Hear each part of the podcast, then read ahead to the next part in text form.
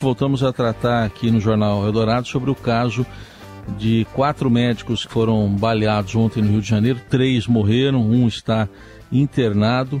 E a novidade do dia que a gente deu mais cedo e atualiza aqui para você é que a polícia encontrou quatro corpos nessa noite madrugada que seriam de traficantes em dois carros diferentes e a polícia então encontrou a, a, entre esses corpos eh, dois que seriam de traficantes suspeitos de executar três, esses três médicos no Rio de Janeiro, estavam dentro de dois carros na zona oeste da cidade do Rio e quatro no total foram localizados pela delegacia de homicídios. A investigação eh, que está se adotando, a linha mais forte de investigação, é a de que eh, um dos médicos teria sido confundido com um miliciano e por isso foi morto e os outros três teriam sido mortos porque estavam juntos e a polícia agora há pouco confirmou que dois dos quatro corpos encontrados são de suspeitos de terem participado desses ataques.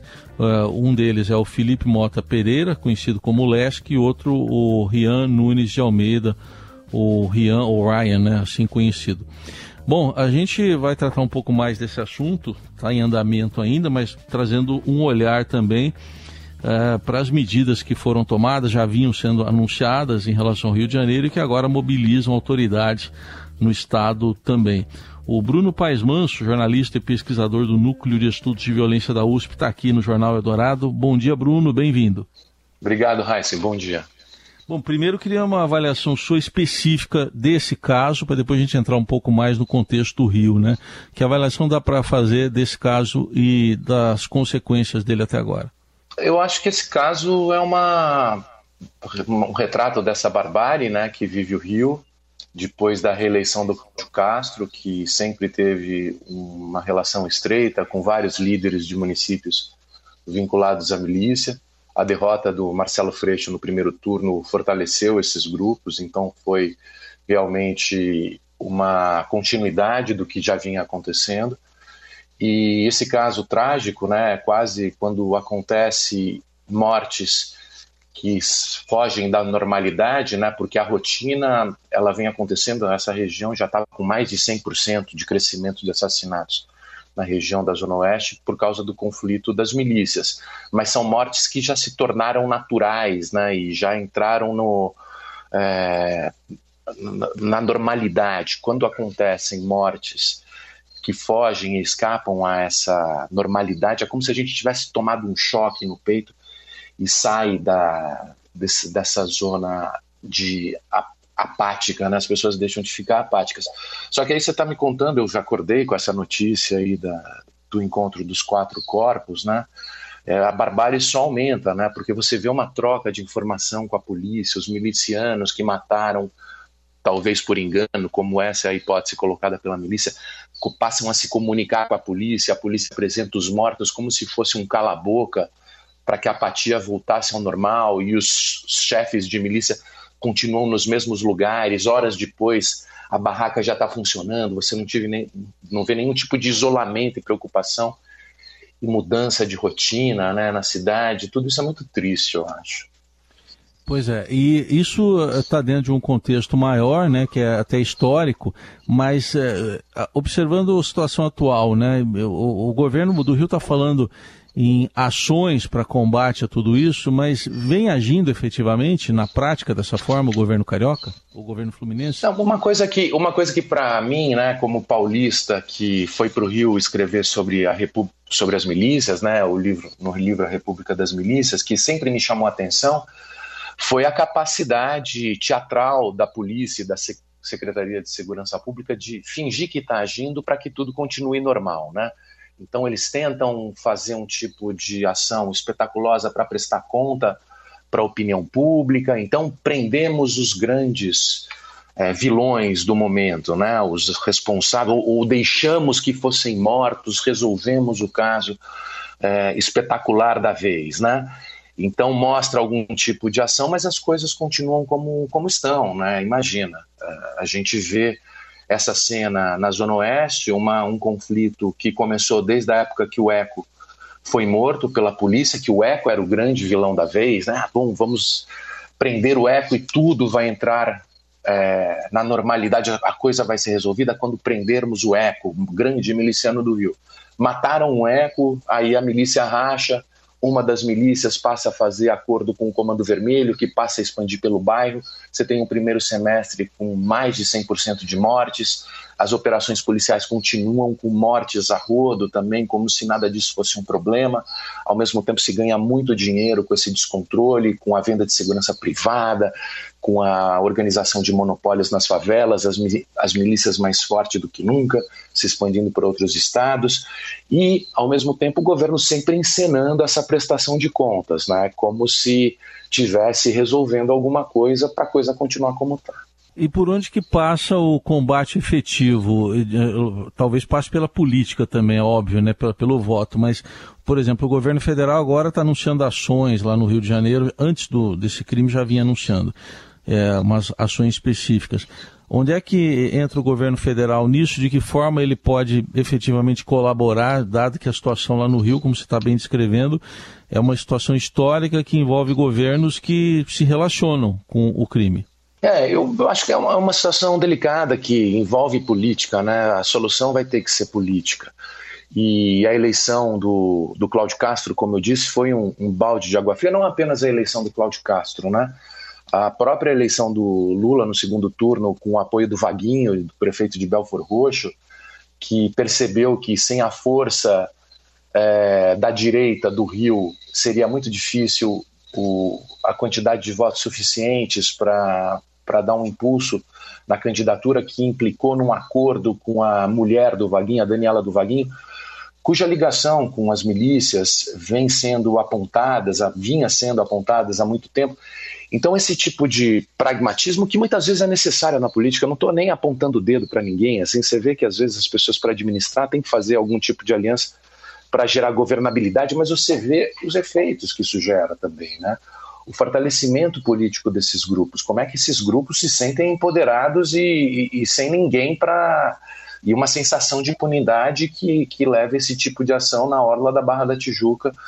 É...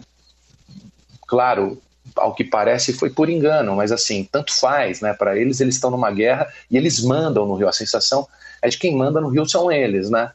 É, então, é, bom, a partir do momento que se elege um, um governador é, que tem uma cego frágil, né, que vem da que praticamente não tem história na política, né, vem da religião, ele vem das, das, das igrejas como cantor da renovação carismática, por isso ele tinha algum tipo de ascendência aí popular, mas entra num vice como vice de um candidato que era zebra, o Witzel na época, né?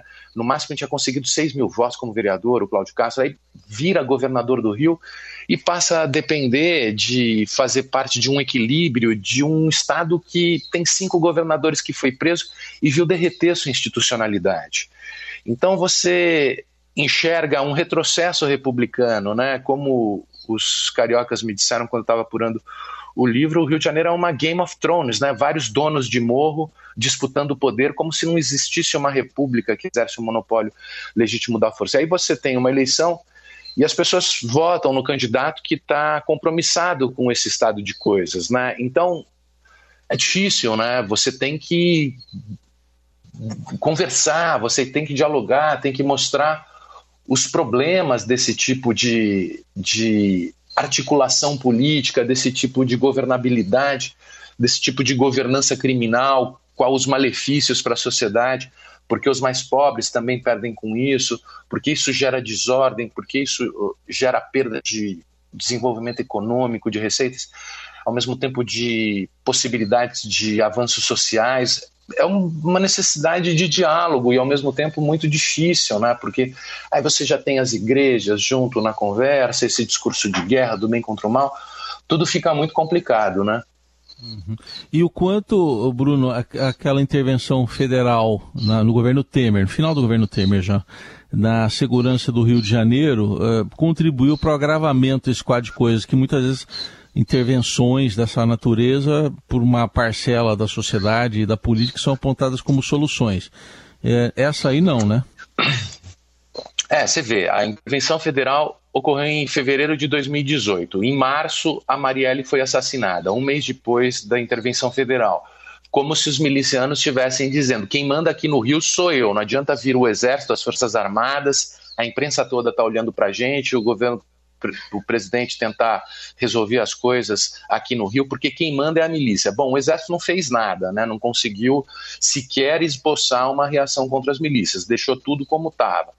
E aí, ao, ao, mesmo tempo, conseguiu um investimento de um bilhão de reais para equipar as polícias. Agora, Heisen, uma polícia descontrolada, e no caso do Rio de Janeiro é o que acontece, boa parte desse investimento de viaturas, armas, fuzis e tudo mais, muitas vezes acaba sendo usado na própria prática do crime, né? Porque como diz o Hélio Luiz, né, na, no podcast da República das Milícias, não existe um tipo de crime hoje que não seja comandado por policiais, né, no Rio de Janeiro. Então, a polícia descontrolada, quando você tem uma polícia descontrolada, ela faz parte da cena criminal e ela faz parte das quadrilhas que disputam poder no Rio. E você investe um bilhão nessa facção, né? Então é, é isso que acontece quando você tenta fazer populismo com segurança pública sem pensar nas causas, né? Quando você tenta jogar com segurança pública de forma populista. E a gente vê esse quadro dramático de situação. Eu vendo, olhando aqui a foto da Folha na minha cara, no, horas depois, tudo o quiosque funcionando, tudo normal como se nada tivesse acontecido, né? É uma coisa muito, muito absurda. Bom, Hélio Luz, que foi o chefe da Polícia Civil no Rio, né? É, que você citou uhum. aí. E para a gente fechar, uh, Bruno, você vê alguma relação, uh, até que ponto uh, o que a gente verifica na Bahia, com mais de 70 mortes só no mês de setembro, pode estar reproduzindo o que ocorre no Rio de Janeiro? Eu não, eu acho que é uma situação muito parecida e muito relacionada com a perda de controle das polícias, né? Então, a partir do momento que você dá poder para as polícias, elas passam a usar esse poder, você delega esse poder, o executivo delega esse poder para a polícia, as corporações ficam donas do seu próprio destino. O risco dessas corporações usarem esse poder para enriquecer e ganhar dinheiro é grande, né? Como aconteceu no Rio de Janeiro. E, na verdade, tudo começa com, com discussão da violência policial, como se eles pudessem matar para limpar a sociedade e tornar a sociedade mais segura, e a sociedade aplaudindo. Essa carta branca para matar faz com que eles usem esse poder para ganhar dinheiro no crime e ficar rico. Foi o que aconteceu com as milícias, porque a carta branca para matar é um diferencial na cena criminal. E foi o que aconteceu na Bahia. Hoje a Bahia é o estado com maior quantidade de mortos pela polícia. Você tem vários problemas de policiais envolvidos com o crime, com a quadrilha, porque, mais uma vez, citando Hélio Luiz, a corrupção, é, a, a violência policial é irmã mesa da corrupção, desde sempre foi. A carta branca para matar, ao contrário do que as pessoas pensam, que a gente defende bandido, ah, direitos humanos a defende. Não, o cara que tem carta branca para matar, ele vira o pior bandido de todos e passa a ganhar dinheiro no crime e ser o principal criminoso da cena criminal. E é isso que aconteceu no Rio, é isso que aconteceu na Bahia, é isso que acontece em outros lugares, porque o Brasil tem mais de 6, de 6 mil homicídios praticados por polícia. A polícia de São Paulo é uma polícia problemática, sempre foi. A gente viu a operação desastrosa, a Operação Vingança, no Guarujá com 30 mortos. Só que até em 2022 a polícia de São Paulo era a 24 das que mais matam no Brasil, ou seja, no Brasil existem 23 polícias que matam proporcionalmente, de acordo com a conforme a população, mais do que a polícia paulista. Pra você ter uma ideia do quadro dramático que vive o Brasil. E isso é um sintoma do descontrole das polícias, que, por sinal, é um, um risco de ser a semente de outras milícias surgirem em outros lugares. Então, se a gente não presta atenção nesse quadro, a situação é sempre muito arriscada, né? Muito bem, ouvimos aqui na Eldorado Bruno Paes Manso, jornalista, pesquisador do Núcleo de Estudos da Violência da USP e também autor do livro A República das Milícias, um panorama dessa situação, especialmente no Rio de Janeiro. Bruno, muito obrigado, até uma próxima oportunidade. Eu que agradeço, Raíssa, um abraço.